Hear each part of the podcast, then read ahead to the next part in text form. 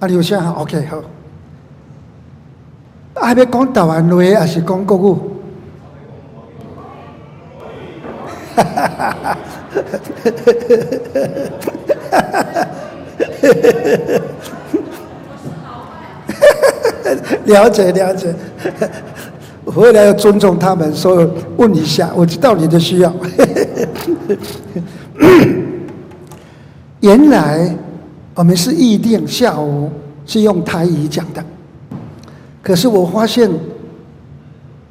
今天要讲星座，专门是对年轻人的，可是都是妈妈、爸爸、阿公、阿妈来参加，所以呢，就原来我就想象说应该都是年轻人，因为年轻人他们非常的沉迷在这个星座。可是今天没有关系，跟爸爸妈妈上个课，然后让你自己知道以后要跟你的儿女怎么讲，因为他们都在讲星座，那你都不懂，以后很难沟通。也跟你讲啊，你唔捌啦，你才能我们年纪大的被孩子这样说，你不懂啦。你看我们心里多难过，对不对？所以今天我要告诉爸爸妈妈，不要难过。你懂，我也懂啊！我们请一个老牧师来跟我说的，所以我也我也懂了一些啊。好，那么下午我们要上课或者要听演讲，总是很累，所以很多人就想困，特别年纪大一点的，一定要眯一下啊，这样精神就会来了。所以我先说，倘若你必须要闭。眯一下的时候，不要客气，你就开始眯吧。啊，为什么？因为坐着你要睡，睡不长久，很快就醒过来，啊，然后你就有精神可以听了。所以阿嬷，你不要客气哈，嗯，阿公哈，你们要休息一下都可以啊。就是我在下面的话，我坐在下面，我一样的会困啊，所以我都是要先眯一下。因为我们要演讲一个多钟头啊，所以你眯一下没什么关系。因为最主要是后面那一段比较重要，前面板仙在，你知道吗？闽南人叫做板仙，所以前面板仙呢还没有讲到剧情，还没有讲到剧情，所以没有关系啊。所以呢，你要睡，趁早睡啊。然后呢，大概十分钟、十五分钟你就醒过来了，那你就有精神可以听了。好，那今天我们要讲星座。那星座好像是一个很新的一个一个一个名词，因为我们以前很少讲星座，特别是基督徒。我们以前所受的教导，算命啦、啊、星象啦、啊、那一些，我们都认为说，不是基督徒应该懂的、应该知道的。一般都说这是异教、异教徒、异教的文化。或者说是外邦人的文化，我们基督徒是神的百姓，所以我们呃呃不去 研究他们那一些，甚至在圣经里头很多的地方都讲到观天象的那一些人啊，上帝在惩罚那些人，所以因此我们就受到旧约圣经的影响，因此我们就不敢去碰，不敢去了解它。而且现在产生了一个问题啦，因为我们的儿女们、我们的孙子们，他们整天都在搞星座，那你不懂，那怎么可以呢？甚至我们看见那个电视、那个新闻的报道之后，我们就有一个气象吗？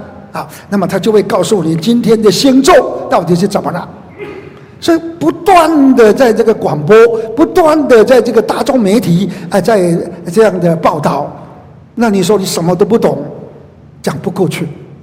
所以基督徒一定要面对现实，是了解我们的行情，现在的行情到底是什么？不然的话，我们跟我们的儿女他就有代沟了。倘若你了解了以后，知道他们在想什么，我们彼此尊重，那就这个代沟就很难形成。啊，那么盼望今天。带给我们有一个新的观念。你看看这个星座，很多孩子们因为老师的教导，他们会教他们看这个星座，因为这个天象啊，晚上你看这这这星星啊，它都有它的星座，有它的星座。啊，比较特别的就讲十二个星座，啊，呃，以前呢，这个是一个学问。那你看见这个天象，这个是属于晚上的天象。你看天象的时候，当然一般呢，你就知道东西南北在哪里，因为你看见这个星座，你就可以分辨你的方向，啊，因为东西南北，你借着这个星象，你就可以分辨出来了。所以当然也有它。存在的目的，因为上帝借着这些星象，特别在古时候，没有什么指南针指南针是中国人发明的，早期他们都没有这样的呃东西，他们可以看星，因为你只要看一个北极星，那你就知道你现在是在哪一个方向。好了，所以星座本来它就存在了，就在那里。可是目前我们把它用在生活上，用在生活上。以前星座的这个学问，只有在皇宫里面才可以学的，因为那一些皇帝的身边有军师，军师呢啊，他们就专门在研究这个天象，而且这个天象呢，可以知道国运。这个国家的国运会怎么样？他看见这个星象可以知道的。所以早期这个学问就是在皇宫里面才可以有的，而且是专门的人，有专门的一组的人啊，在为国家、为皇帝啊，在呃观天象，把这个秘密啊，这个把它啊这个呃翻译出来就是了，把它解释出来，那么这个让皇帝可以知道。啊，整个局势会怎么样的？所以在中国早期就很畅行了。可是不是我们现在民间所讲的这个星座，不是，因为民间所讲的这个星座是西方传给我们的，是西方人传给我们的，不是原有我们东方人有的，不是。啊，那一般的星座，你看看，譬如说这个狮子座啊，那大概都要懂得。狮子座，它是属于火象的星座，它有婚类的。啊，这个婚类呢，这个“火”这个字，也就是我们中国的中国人以前发明出来的金木水火火土啊，这个五个叫做五行啊。啊，这个五行呢，它就有相生相克，有相生相克。所以呢，一个星座出来了以后，它就有它的星象。啊，它是属于火象、水象、气象、土象，它就有分别。因为西方人他只有用四个，可是我们东方人比较厉害，我们用五个。那一般我们就十寸，这个呃这个这个一般我们的讲法，我们叫做金木水火土，用这个五个。好，那么我们继续看。在电视里面，它就有一台的电视，像这个电视是，你看看这个电视出来的，我把它照相照出来的。啊，那金牛座啊，它也是属于土象的，啊，刚才那个是火象的，这个是土象的，然后它就有涉及它的范围，等一下我们会解释为什么有这个范围，啊，然后你看看这个双子星啊，它是风象风啊。吹风的风，也可以讲就气，空气的气叫气象，啊，他们都有相生相克的啊。好了，那关于这个他们西方的这个星座，就是呃，把人的出生的年月日，他把它划分做十二个星座。那这十二个星座，事实上，它就根据什么呢？根据这个，呃，不，这个地球在绕这个太阳，这样绕一周，我们叫做三百六十度。早期中国人很很很很精干就对了，他就把十五度啊，因为他会绕啊，十五度就有一个节气，三十度就有两个节气，啊，这样，那我们一年有二十四个节气。中国人很早就知道节气跟老人家的身体有密切关系，因为你知道老人家会这里痛那里痛，就知道说节气要来了。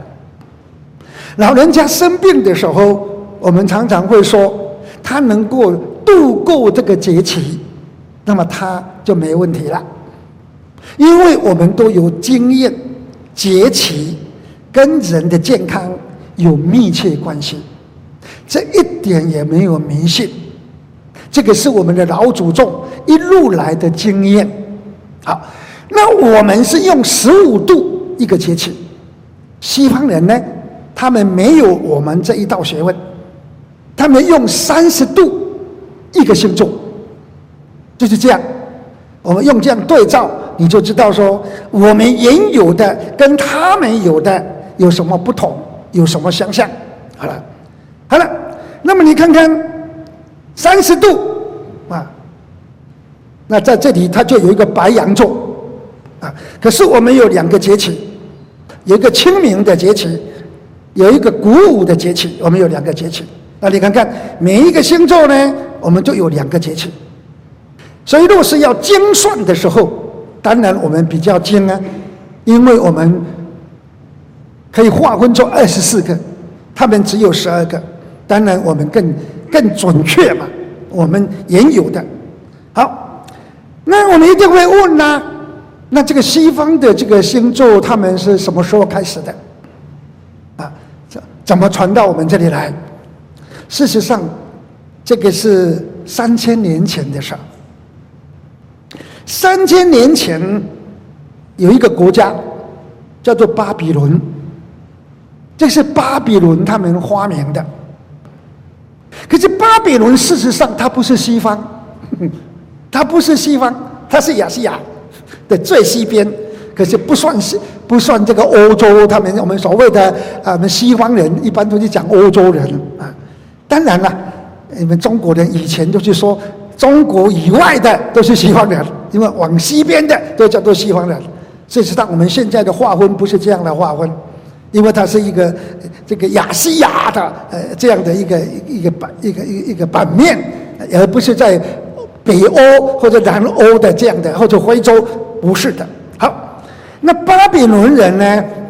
他三千年前他就发现了，发现什么呢？发现说太阳，我们所谓的这个呃这个黄道，就是说呃地球绕太阳的那个周那个那那那那那个路了，那个道那个轨道，他们称为黄道。他就用这个黄道呢，他把它划分十五度、十五度、十五度这样子这样去划分。他就可以决定一个人的一个星座，他是用这样的去去划分的，用这样的做法的。好，那所以呢，这个这一个呢，每一个他就有星座的名字，他就出来了。那这个星座的名字出来了以后呢，他就把它画成一个文字。那这个表就是他们年轻人背得很熟悉的一个表。他用这个白羊座开始的。他白羊座呢？他是什么时候开始呢？他用三月二十一号开始，到四月二十号，这个是第一个星座。倘若我们看这个这个表的时候，那就知道说是春分，春分开始，春分，你看的三十度，这个是第一个，第一个，所以他用三月二十一。到四月二十，做第一个星座，这样往下类推，十二个，好，所以我们来看看这个十二个，它就这样啊，这样类推下来的。所以每一个二十一号到二十号，二十一号到二十号就换一个星座。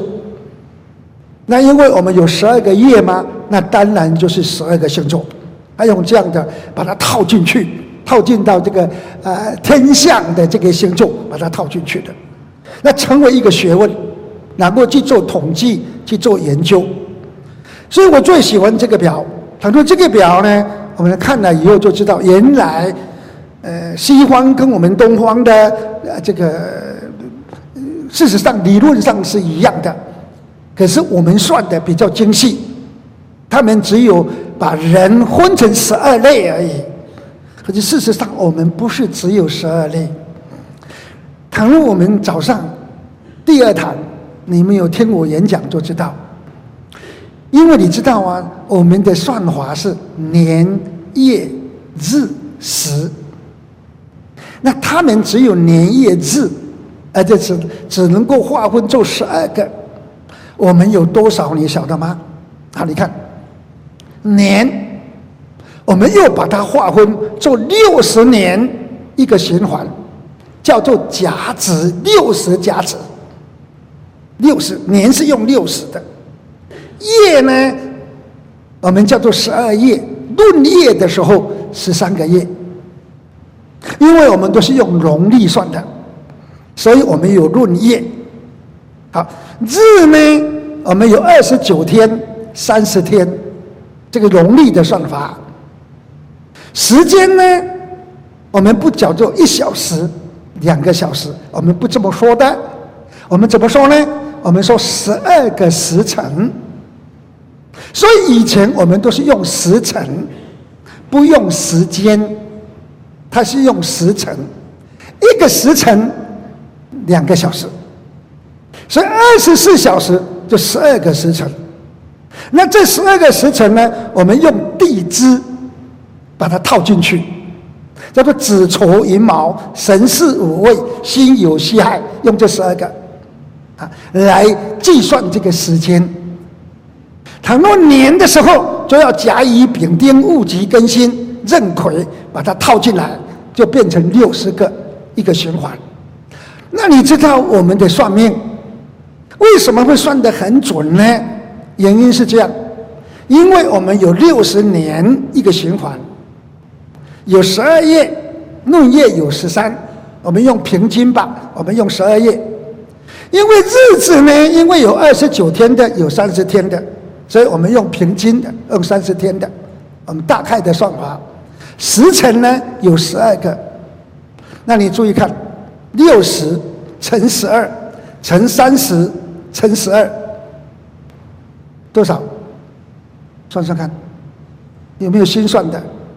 六十乘十二，六十是年嘛，月是十二，日是三十，那时间呢是十二个时辰，二十五万九千两百条，二十五万九千两百条，所以我们的学问是算得那么精细。西方的星座它只有十二个，十二个，所以这样比较起来，你就知道。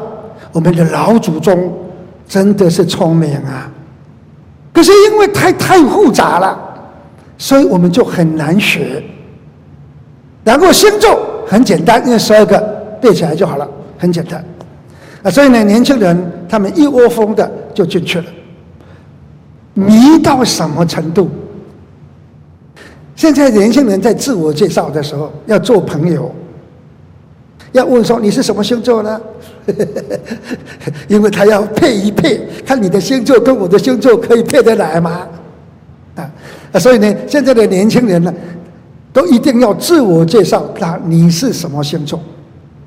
特别有一些老板，他要应征直言，履历表上都有一个你是什么星座，连老板都要知道你是什么星座。因为这个很简单的，你就知道什么星座跟什么星座比较容易配合，因为它有刚才讲的星象嘛，那个星象就是金木水火土嘛，它有相生相克的嘛，这当然很简单，我们就可以做一个这个一看就知道说配得来或者配不来，所以因此就大家都学了。好了，我们来看看内容了。你知道吗？圣经就是一本这么伟大的书。我们讲算命，圣经讲算命；我们讲星座，圣经讲星座。圣经是最早讲星座的。圣经还告诉你说，星座是谁发明的？大概没有一本书像圣经这么好吧，包罗万象，什么都说，什么都谈。好，以赛亚书。那么以赛亚这一位老先知呢，是什么什么年代的呢？是在耶稣之前七百年的时候。那耶稣之前的七百年呢，就是离我们现在两千七百年前。那个时候啊，是这个巴比伦正强盛的时候，所以巴比伦他就攻打以色列人。那个时候就犹大，北方叫做以色列，他们就来攻打他们，甚至北方都被这个亚述灭亡了，灭掉了，剩下犹大。巴比伦来就是要侵占犹大，那个时候是巴比伦最强盛的时候。你知道以赛亚先知起来的时候怎么说？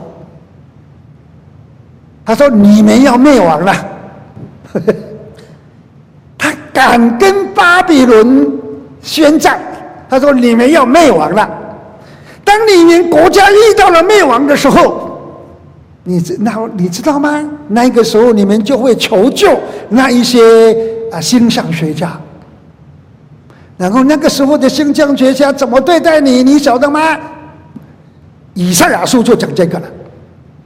所以以赛亚这位先知为什么那么多人敬重他？因为他讲世界的历史，讲的好准，而且是预言将要发生的事。以赛亚书四十七章。第十三节怎么说呢？我们一起来念好吧？你们念的时候，我就可以休息了。好了，你筹划。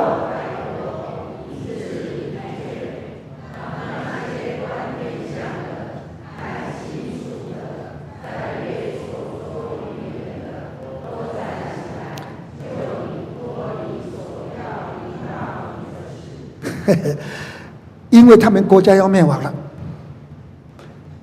正强盛，他就预告说你要灭亡，而且你要灭亡那个时候，你会怎么样呢？你你他们的这个星象学家可以说预言，可以说预言，没有错啊，因为你看天象啊，就知道会发生什么事啊，那他就可以用现在来讲叫做什么翻译出来了，因为他一看，他看懂，我们看不懂，他说他看懂了以后，他就翻译出来，啊。所以当时候他们是非常沉迷这些看星象的人，所以当这个将要临到你的事儿，就是亡国的事儿，那个时候大家都要求求要求这个星象学家来跟他们解围。好，我们再来看看以赛亚书第四十七章的第十五节，我们一起来念，你。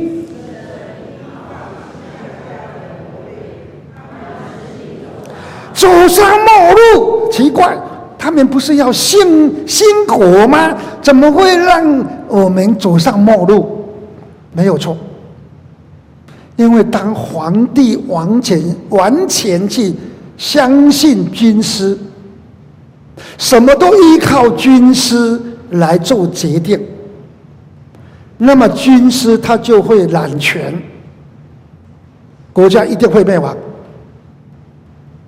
因为意思就是说，交给这一些术士，因为他们不是政治家，那你交给他，那你国家怎么能够发展呢？你看看，你一生依靠这些星象家的谋略，他们要让你走上末路，很悲哀。我们继续读下面，他们。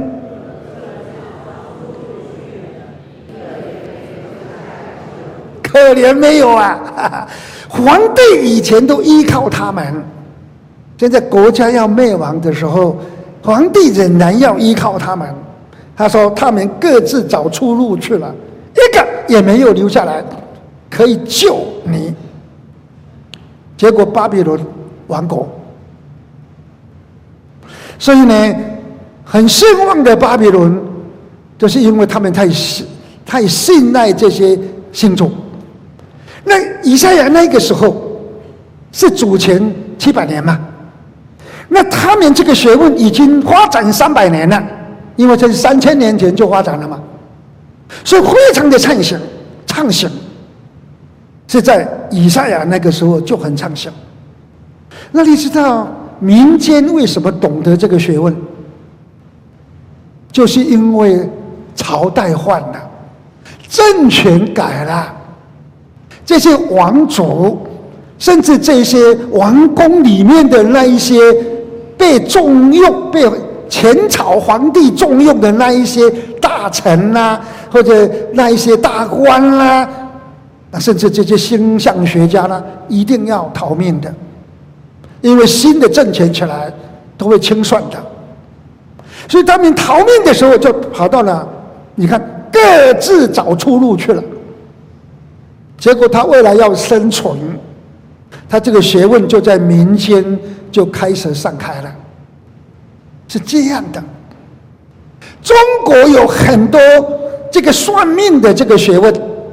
一样都是在皇宫里面，只有皇帝可以有的。所以因为政权换人，朝代改变，他就流到民间去了。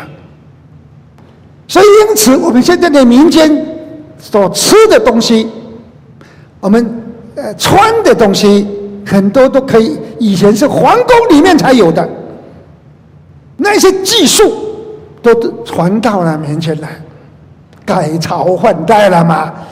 所以，我们的民间才能够知道说：哦，原来以前皇宫里面他们是怎么生活的。好了，那这个是历史了。圣经讲到说，星座这个学问是从巴比伦传来的。好，到耶稣的时代，耶稣的时代是离我们现在是两千，这二零一五年了嘛？一般我们都这样的讲法。好，那到了耶稣，那表示说已经七百年了啊、哦，经过了七百年了。巴比伦早就亡国了，以色列人被人抓到巴比伦去啊，然后呢又被放回来，他们又建国了。到了耶稣的时代，星象学家，我们来看看，刚才。我们的长老已经替我们读了这一段圣经，也就是圣诞节我们一般都在读的圣经。这段圣经不仅仅在告诉我们耶稣基督的降生的这一个好消息，更重要是什么？讲到古代的星座、星象学是怎么一回事？你看，当希利王。在统治巴巴勒斯坦的这个地方的时候，耶稣降生在犹大犹太的伯利恒。圣经怎么说呢？有几个博士，中文圣经在九十多年前翻译的时候，那个时候把它翻成博士。事实上，圣经的原文是什么？现在的新译版的圣经，它就翻出来了。叫做星象学家。我们基督徒常常在庆祝耶稣基督降生的时候，不是有三个博士吗？来朝拜耶稣吗？我们都称为他是博士。事实上，那三个是星象学家。怎么知道呢？因为他们来到了耶路撒冷的时候，他们就说。那出生要做犹太人的王的在哪里？我们在东方看见他的星，看见他的星，因为他们是星星星象学家，所以看见他，他就特来拜他。所以耶稣基督降生的时候，那一天晚上，星就出现在东方。这个东方的这些星象学家看到了，那西方看得到吗？当然也可以看得到，因为时差的关系嘛，地球是一直转的嘛。他们先看到了，过几小时以后，我们也看到了。可是呢，我们看不懂，那几个博士看得懂，因为他们是星象学家。好，那这样就告诉我们一件事了，就是巴比伦虽然是亡国了，这一门学问已经传到民间了。所以当时候的那一些叫做东方，那个时候的东方，他们说的东方，都是从耶路撒冷往东，他们叫做东方。当然，最东的就是中国嘛。那么这些东方的这些人。都受了星座的影响，都有这个星座的这样的一个观念跟学问，所以他看见星，他就来了。那么圣经就这样说了：降生做犹太人的王在哪里呢？他们没有啊，没有人知道啊。按照一般的常识，王要出生在哪里？当然在皇宫嘛。倘若王出生不是在皇宫，那现任的皇宫里面的皇帝，你他会有什么想法？怎么可以有一个王出生在民间？那不就是要革命了吗？对不对？所以呢，这个王好厉害啊！这第七节怎么了？因为虚利王。他一问他的后宫，到底谁又生了儿子了？查一查说没有啊。那为什么民间都在传说有王要出生呢？所以呢，他就暗暗的把博士招来。现在我们很流行的一句话：“黑箱作业”，哈 哈就把他们招来了。所有的什么记者啦，什么这个有关人士都离开，离开，离开，离开。王要好好的听，星是什么时候出现的？在这里说到什么？细问，不是大开哦，详细的查问，这个不能公开的，不能公开的，这就叫做国家机密啊。然后他就知道了，他就知道了，这个王好诡诈，他就说。那既然那么久了，那现在在哪里呢？不知道。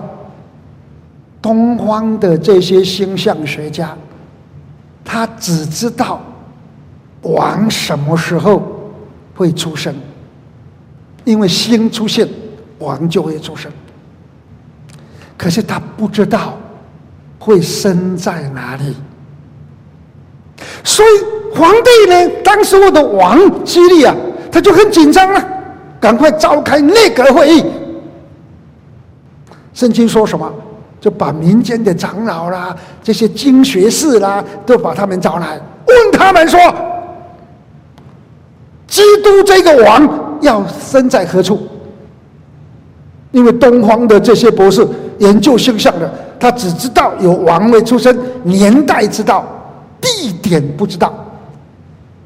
就让我们发现星座有它的极限，不是什么都知道。这这这一段圣经你可以看到的。OK，好。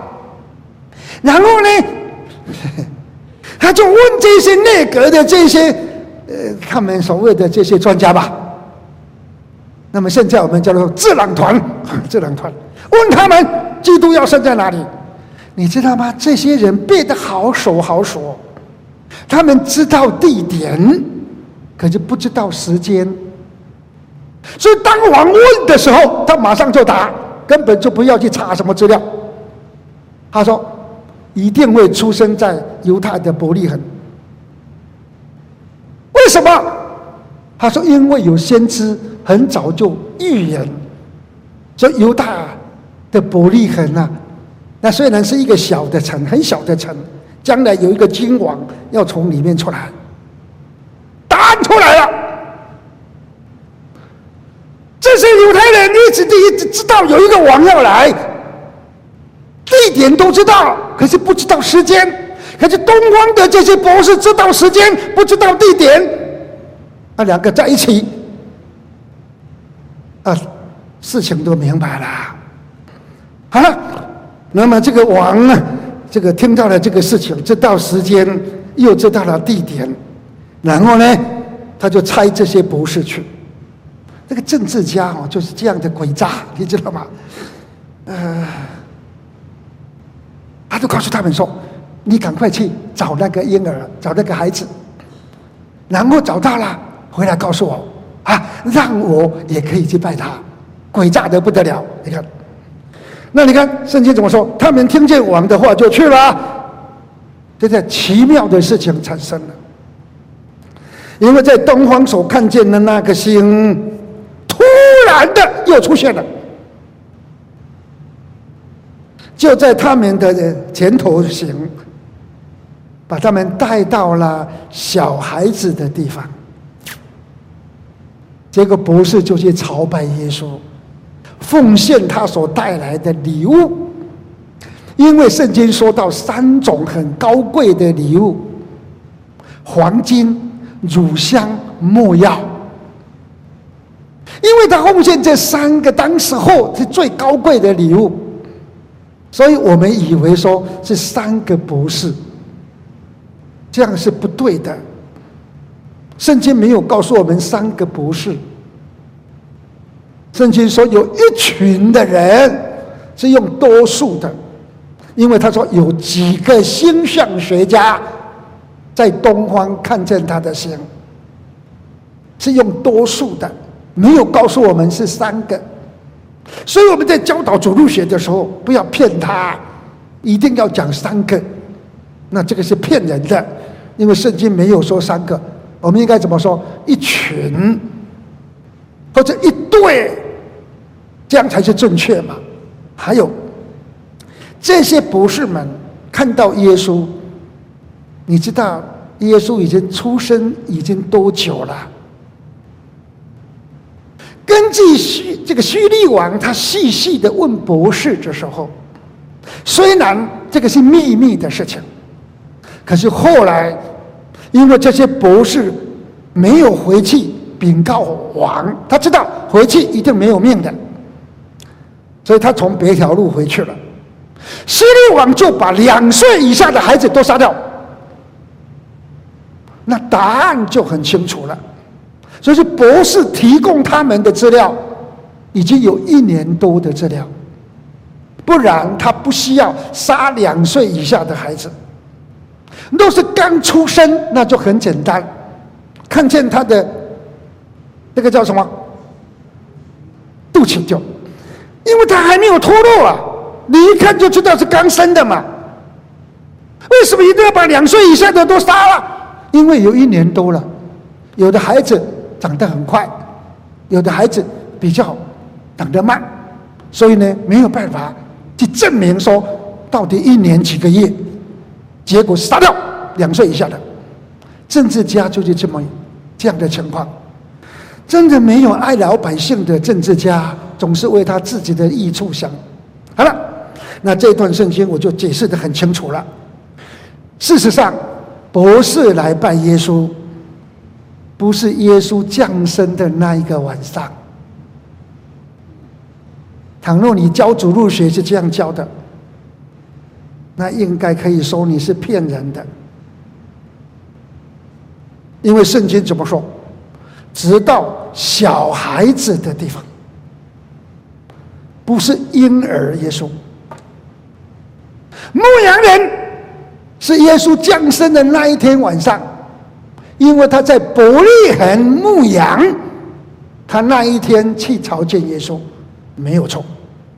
不是不是耶稣降生的那一天晚上去的，所以倘若我们把牧羊人跟这些博士混在一起，这个不合圣经，这叫做西方的文化，而不是圣经的文化。因为西方人庆祝圣诞节，就把两个放在一起。我们一定要按照圣经。好，所以呢，就让我们知道说，关于星象的这个学问，就从巴比伦来的，到了耶稣的时代，它还存在的。好了，我们来看看十二个星座，我们来解释解释啊，要来注解一下。因为讲这个题目啊。我讲的好开心哦，因为这个是我的我的本行嘛，那所以我就讲的好开心。事实上你们都要睡着了。唉，十二个星座，我们来谈一谈十二个星座。这十二个星星座呢，是占星学上的一个宇宙的方位的一个代名词。我们要记得，这个是它的代名词。那十二个星座是代表了十二种基本的性格，基本的性格言行。啊，意思就是说，一个人出生的时候，因为各星体，因为有有星座嘛，各星体进入黄道的位置，因为有三百六十度的关系啊，那。进入某一个位置，就形成这个先天的性格跟天赋条件。就他出生在什么季节，就跟他的个性，跟他要领受的我们所谓的恩赐，神的恩赐，它叫做天赋啊，天赋给他的那一些本能啊，可以说那些本能是跟这个季节有关的。那黄道的十二个星座，就代表，也可以说象征心理的层面，心理的层面，呃，反映出一个人的行为的表现的一个方式。所以，倘若我们知道了原来十二个星座是这个意思，那你就不会产生迷信，因为原来人的生存是跟季节有关系的吧。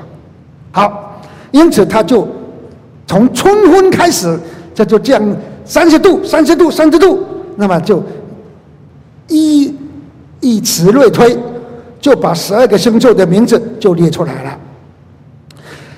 当然，我们做父母的不需要背那么多的这些专有名词，可是我们至少要知道，星座是在决定是哪一个节气出生的，他就是什么星座的人。这一点知道就好了，所以某一个节气出生的，大概他的个性、体质等等的会怎么样，背起来也就懂了。啊，所以呢，电视常常在讲，啊，呃，尤其讲到什么颜色啦、什么幸运的颜色啦等等的，为什么？等一下我来解释。是根据这个，因为星座本身它有星象，那这个星象呢？它有属于火的，就有三个星座，啊，属地的有三个星座，就这样赶快讲了。风的有三个星座，然后呢，属水的，那我们就发现呢，这十二个星座，它就划分作火火象、地象、风象、水象，那它们之间它就有相生相克。简单的讲法，为什么他们会在一起，或者会排斥？是因为相生相克的关系。好了，我们来看十二个星座的特性。倘若我们背起来了，我们就知道我们的孩子为什么是这种个性，因为跟他的星座有关。那星座是跟他的出生的节气有关，那这样我们懂就好了。属火的，那就很简单了。精力充沛，感情奔放激烈啊！啊，你的孩子都是属火象的，那就是这种啊。然后呢，有十足的啊这样的行动力，但呢来得快，去得也快啊，因为它属火性。台湾人他讲呢，黑虎性，特别叫做砰砰烟，特别叫做砰砰烟就对了啊。不过两米多大啊？尘埃落定啊，都啊啊，所以讲这块的人讲未歹心，吼，讲讲的气气的跳跳流啊，啊，这属火性的啊，啊，这块的人就比较会草率啊，啊，心粗心啊，这个是他的缺点。属地的呢，那地这个大地嘛，中国人叫做这个土，属地叫做土，叫土啊。属土的人，当然他就比较慎重冷静。啊，感情，呃，对待感情比较真诚，啊，比较持久，啊，那做事呢也比较卡打实地啊啊，这个有时候呢，当然了，卡达西的时候了，不过过于这个保守或者自呃过于保守或者自信心，当然他就会比较不足，这个是他的缺点。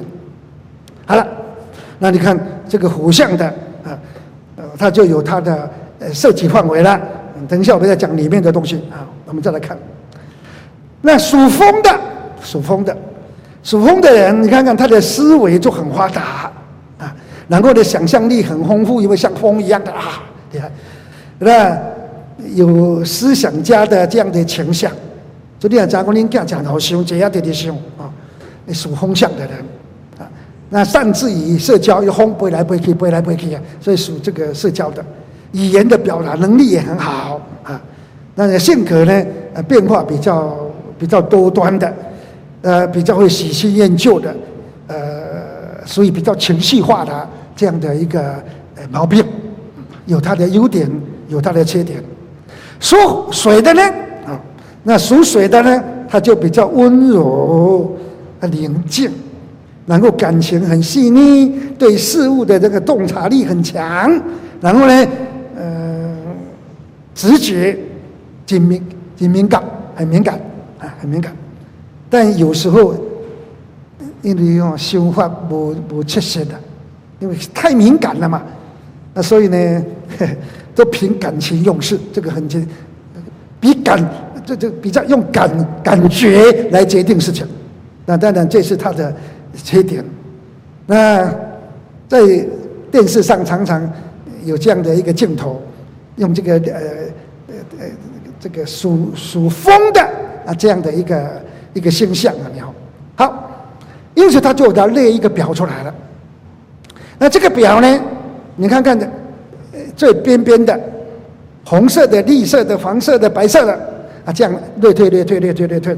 所以大概是什么星座的？它主要的是什么颜色？那颜色跟什么颜色会相生相克？是根据第二个叫做构成的元素。构成的元素，所以金木水火土，这个叫做元素啊，因为它有相生相克，好了，啊，所以呢，它就有颜色啊，啊，有相生相克的关系。那这个图不是很重要。现在呢，我们就做了很多统计，因为你在哪一个节气出生的，会有什么样的呃体质，会什么样的一个感情有关系嘛？他现在做统计。最新的资料说，脑化、脑退化、哈脑的老化，他也做过这个统计，有十二个星座，那大概会怎么样？现在做这这样的统计，有它的好处，因为你统计出来的时候，我们就可以预防，因为你属于哪一个星座，那你就可以知道说啊，我比较会退化，那我就要小心哪一方面的，这个有它的好处。可是年轻人最喜欢这一张。可是也这一张害死了年轻人，你知道为什么？因为叫做速配，速配，就是哪一个星座跟哪一个星座在一起的时候，它的点数会更高，就是相生了，它就更高；然后相克，它就低，减那个点数它就会低。所以这个表就是年轻人他们常常用这个表在衡量你这个人，我要跟你做朋友或者不跟你做朋友。那因为有了这个表的时候，家庭就闹革命了。因为他从阿公阿妈开始算了，但是他说：“为什么我爸爸跟妈妈为什么一直吵架，一直吵架啊？都是因为他这个星座不合嘛啊！所以他在家里面就开始分了。所以学了星座，倘若没有好好的应用，它的副作用是什么？有时候会让家庭分化。”会分化家庭，有时候会让自己败志，因为觉得自己的星座不如意。我结婚的对象星座不合，怎么办？所以因此你懂得越多，你操烦就越多，对不对？所以我们台湾有一句话说：“金八的金家，半八的半家。”啊，唔捌嘞，龙天。他说：“你知道的越多，你你的惧怕越多。你什么都不懂，那你什么都不怕。所以我们大家都知道这些。所以你看，年轻人因为他比较容易接受这个新的观念，接受了以后，他这个表一看呢，他就记得了。因此就用这样的一个表来衡量对方。那这样会产生什么？我们应该在一起的，现在不能在一起。”那就制造很多的副作用跟麻烦出来了。好，倘若我们有年轻人在这里，我就要警告他了，因为这个是三千年前他发现的这个星座，说有十二个星座。可是现在新的发现，你知道吗？现在不是不是只有十二个星座。中央社的报道。在美国的明尼苏达这样的一个州，有一个星象学、星象管学会的那个天文学家，昆克尔这个人，这个昆克尔这个人呢，因为他专门在看这个天象的，他有一个新的发现。他说，因为这个地球的这个轴轴心。受到这个地球、这个月球的引力，因为日子越长久，那它这个引力的关系，它就受影响了，导致这个轴心呢，它就啊摇摆摇摆，所以在黄道的位置跟三千年前做比较的时候，发现说糟糕，现在不是十二个。出现说相差一个，哇，这个大问题了。十二个星，十二个星座，现在要改改成十三个，那怎么办？就推翻了以前所做的那一些统计跟资料。你这这个昆克这个天文学家，他这样公布出来的时候。真的是让这一些喜爱、喜好占星术的这些人恐慌了。事实上，现在若是我们看星座的时候，现在这十三个，不是十二个，那怎么办？所以我就告诉诸位，所有的学问，因为时代的关系，都有修正。补天呢，或者减少啦、修改啦，这一定会的。那这一门星座的学问，现在要改成十三，所以倘若你们要学，等他改完了才学，这个比较新，不然你还是研究三千年前的那个叫做落伍的。好，那这个一定要告诉诸位了。好，那你看时间已经够这么多了，我应该要结束了吧？好那现在有几个问题了，我一定要提出来了。我们一定要问了，这个宇宙的星数是怎么来的了？因为我们都是要追根究底嘛。因为你一定要追根究底的时候，才能够找到答案嘛。星座已经存在在那里，三千年前才发现的。好，那我们要问说，星座是怎么样来的？这怎么来？宇宙是怎么来的？第二。这个星座是它会影响人的命运吗？因为有相生相克，他就不能在一起，或者跟他在一起会很快乐，跟他在一起就很很很悲痛。好，那当然有影响到我们的生活起居了，跟我们的命运就有关系了。那自己所属的星座，那是不满意的时候怎么办？糟糕，出生就已经在这个星座里面，那你有什么办法？你要改也没有办法改，真的没有办法改。只有耶稣才可以改，因为他创造宇宙，所以他可以改。所以耶稣是什么都可以做的，所以他称为救主。不然的话，耶稣不会称为救主。因为他什么都可以救。西方的基督教只告诉我们说，耶稣只能够救我们脱离罪恶，他没有告诉我们说，他可以救我们脱离命运。西方人不会，因为他们没有我们这个对命运的了解，西方人没有我们的了解。耶稣可以改变我们的生命，就给我们有新的命。我们出生在这个星球里面，你怎么改？没有办法，那个是天生的。可是耶稣可以改，因为他是救主。好，自己的星座跟所爱的这个伴侣不相容的时候怎么办？因为星座不相容啊。你要离婚吗？要离冷淡他吗？不是。我们所拜的神，没有一个神可以改变我们，只有耶稣可以改变。好，再来，如何来改变我们的命运？所以早上的第二堂，若是你听了我讲的时候，你们就会觉得说是真的。星座已经定了，命运神也定了，神可以改。星座一样，你在哪一个星座出生的，已经定了。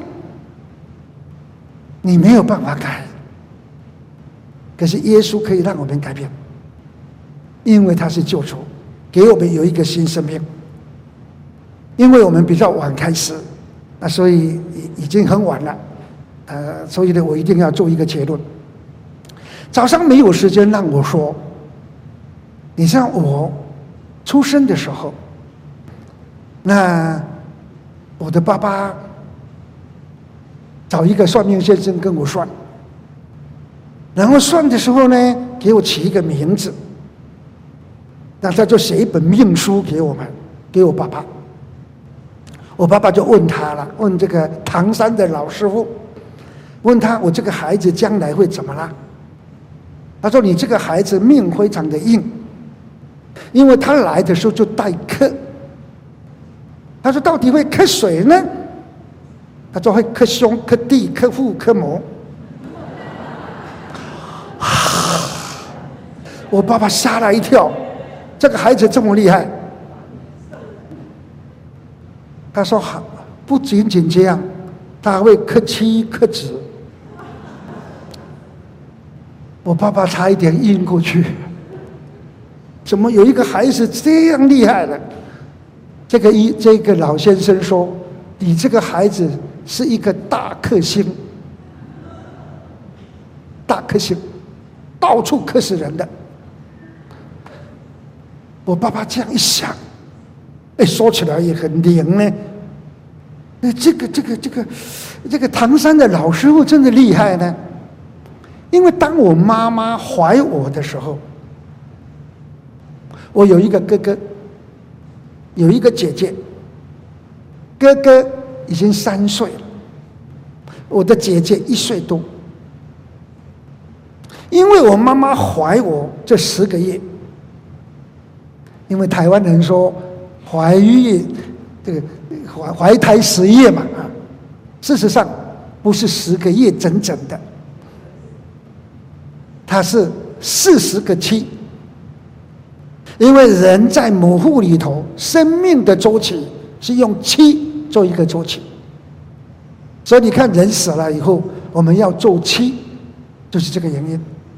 因为我们在母腹里头要经过四十个七才会出生。好了，那四十个七不是十个月，是两百八十天。我在母腹里头，我的哥哥被我磕死了，我的姐姐。也被我磕死了。十个月当中，我妈妈死了两个，一个女儿，一个男孩。你说我爸爸怕不怕？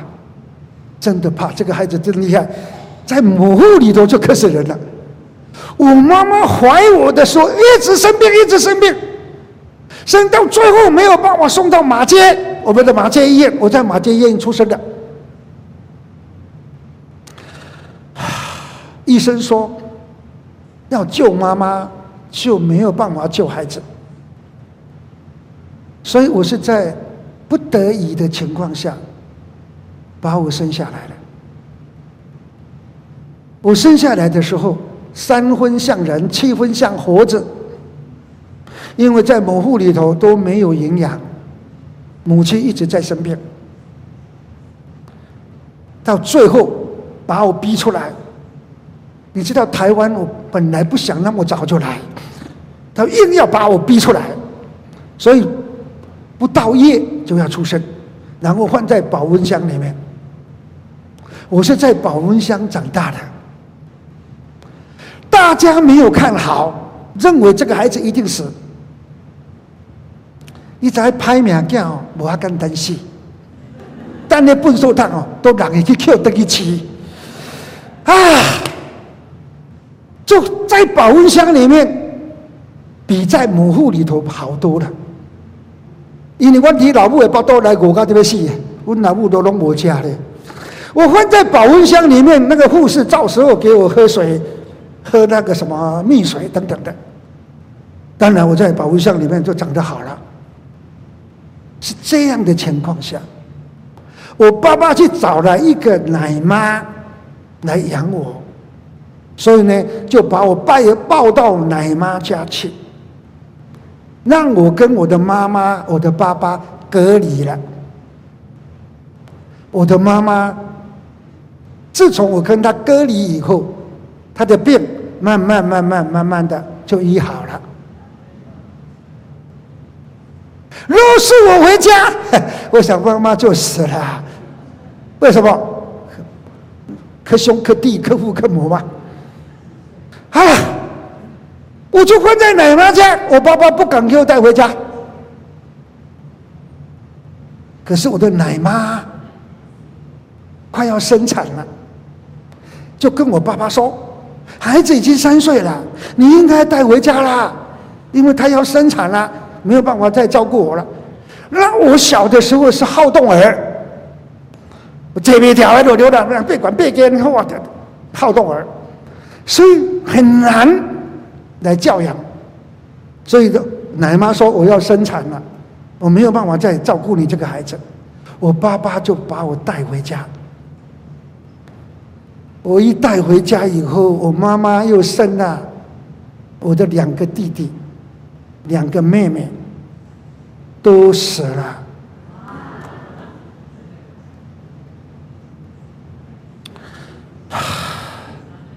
所以我上无兄，下无弟，弟妹，到最后离开我很远了。还有我妈妈生的十个，死了六个。我十岁的时候，我爸爸得了癌症，拖了五年，也死了。你说中国的命学为什么那么准确？一个人出生以后，就可以算出来他的一生会遇到什么，而且可以写书写下来的，那个叫做命书。自从我爸爸死了以后，我就一直想，为什么有一个学问那么好？可以把一个人的一生可以算出来，那我应该来学算命，因为这样才有办法把自己不好的命运改过来啊。所以就一直找，一直找，看看有什么机会可以让我找到唐山的老师傅，然后拜师学艺，盼望我能够帮助一些人。像我这样的命运，希望能够改变过来。结果你知道多悲哀啊！几年以后，我找到了一个老师傅，他收我为徒，我正式拜师学艺的。当我学会了老师的这一套，结果老师被我磕死了。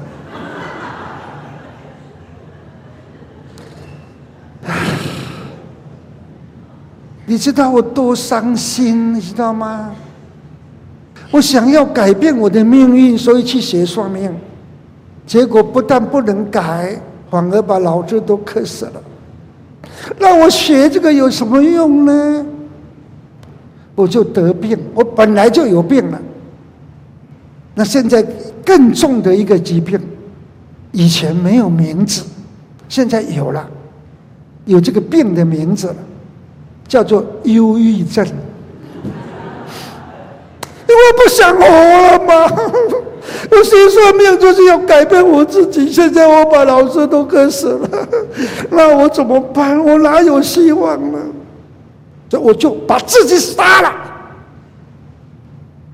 那我就不会再克死人了吗？那对不对？你知道我自己算啊，我就知道我自己会算，以后我要我要结婚三次啊。所以有两个可爱的小姐被我磕死了，所以我就担心了。我说怎么办呢？我把自己杀了，我就不会磕死别人。好，就因为我要自杀的时候，那个故事很长，我的书有写，我一共写了十四本的书了。第一本书《谈运说命》，牧师写的第一本书，还没有牧师写算命的书，是我第一个。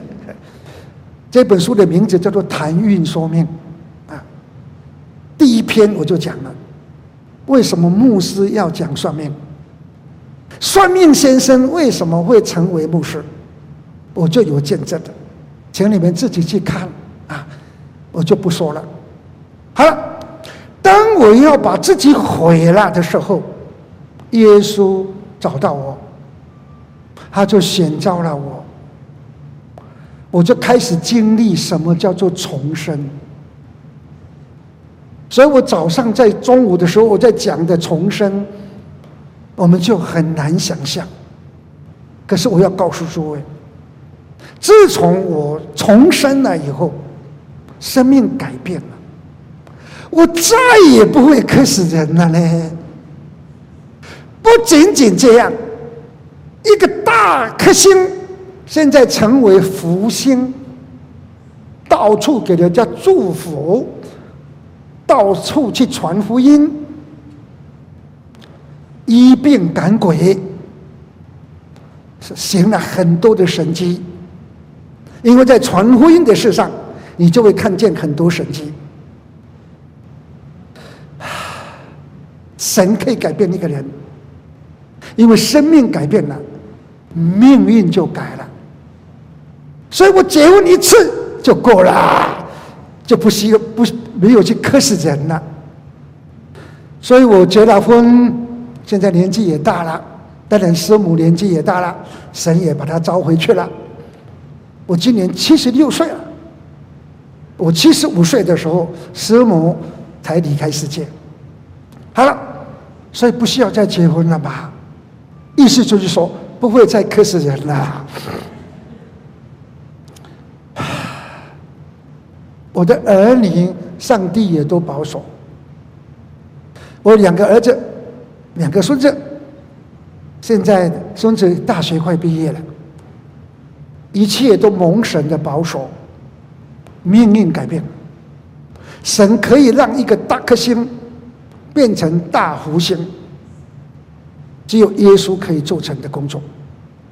所以有人说要看神迹，我说你看我就是神迹，因为神在我的身上，他所做成那奇妙的工作。因为早上没有时间，所以我没有见证耶稣改变人的命运。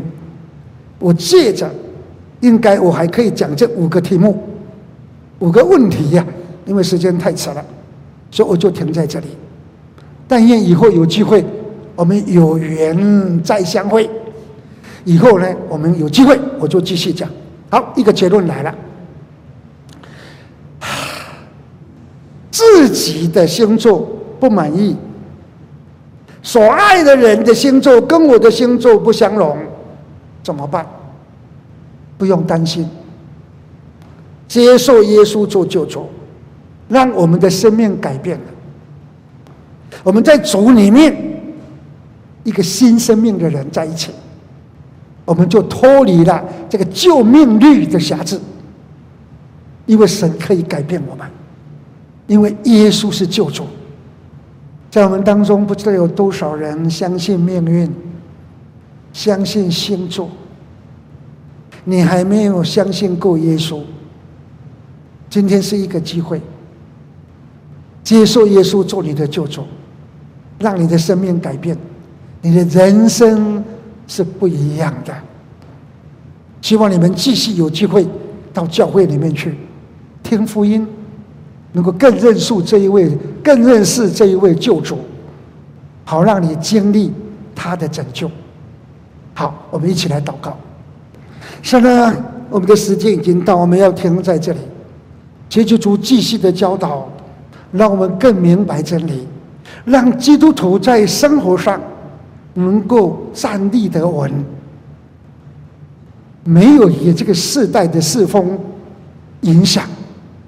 主啊，我们仰望你，也让我们能够跟人相处的时候，我们有一个好的见证，让我们的存在。成为见证，让人因着你自己的儿女来蒙福。谢谢耶稣，因为你的拯救。在我们当中还有很多的我们乡亲，他们以前还没有认识你，主啊，他们只好要接受命运的辖制，他们只好要随着时代的潮流而走，来接受星座的。辖制，我们仰望主，让我们有新的眼界，让我们看到主耶稣的拯救，好让我们接受耶稣做救主，让我们脱离星座的辖制，让我们成为一个新造的人。赞美耶稣，谢谢耶稣给我们有这个时间，祷告奉耶稣基督的名，阿门。各位弟兄姐妹，我们用最热烈的掌声把荣耀给给神，也谢谢叶牧师带给我们今天三场的演讲，真的非常的感动。你真的活生生，他不是在讲理论，你活生生的看到一个人，他信了耶稣之后，他命运的转转变。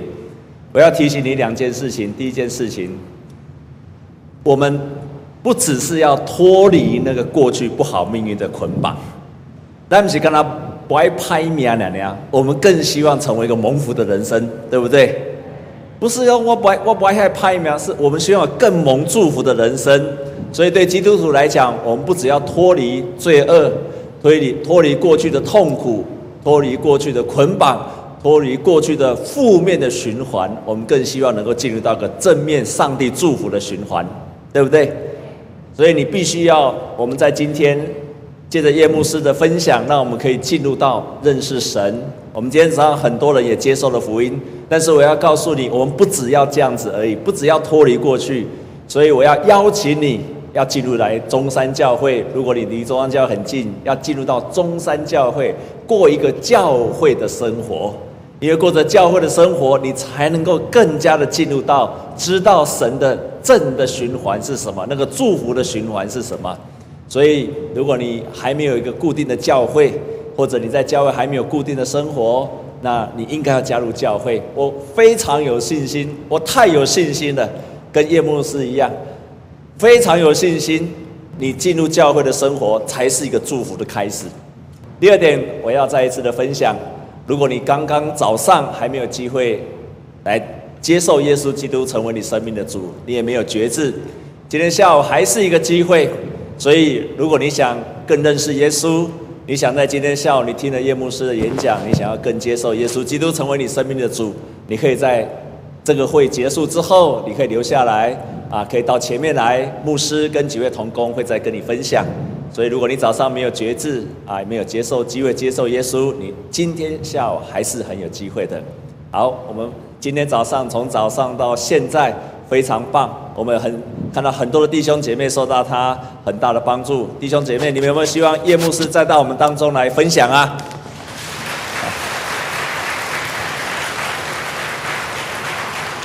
我说那个叶牧师是指叶启祥牧师，我是叶牧师哈。好，那我们今天的聚会就到此来结束。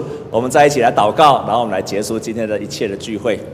主，我们感谢你差遣你忠心的仆人，他借着分享命运，还有分享命运的改变，在今天借着他的分享，祝福了我们在场的弟兄姐妹，也特别祝福了没有机会接受耶稣基督的弟弟兄姐妹。主啊，我们看见他不止分享他所认识的，主啊，我们更看见他自己就是一个活生生的见证，他自己在他的身上就彰显出耶稣基督除去一切的咒诅，让我们进入到永远的祝福的里面。感谢神，求你保守他在各处为主你宣扬福音，赐给他丰盛的体力，还有丰盛的、更丰盛的生命。也谢谢你，求你祝福在场的每一个弟兄姐妹，让他们今天所领受的回去之后，持续的祝福着他们。这样子祷告是靠着耶稣基督的圣名，阿门。我们跟左右邻居跟他祝福说，好不好？说相信耶稣就是新造的人了。我们今天的聚会就到这里了哈。来给大家主会的告家多谢你，感谢神。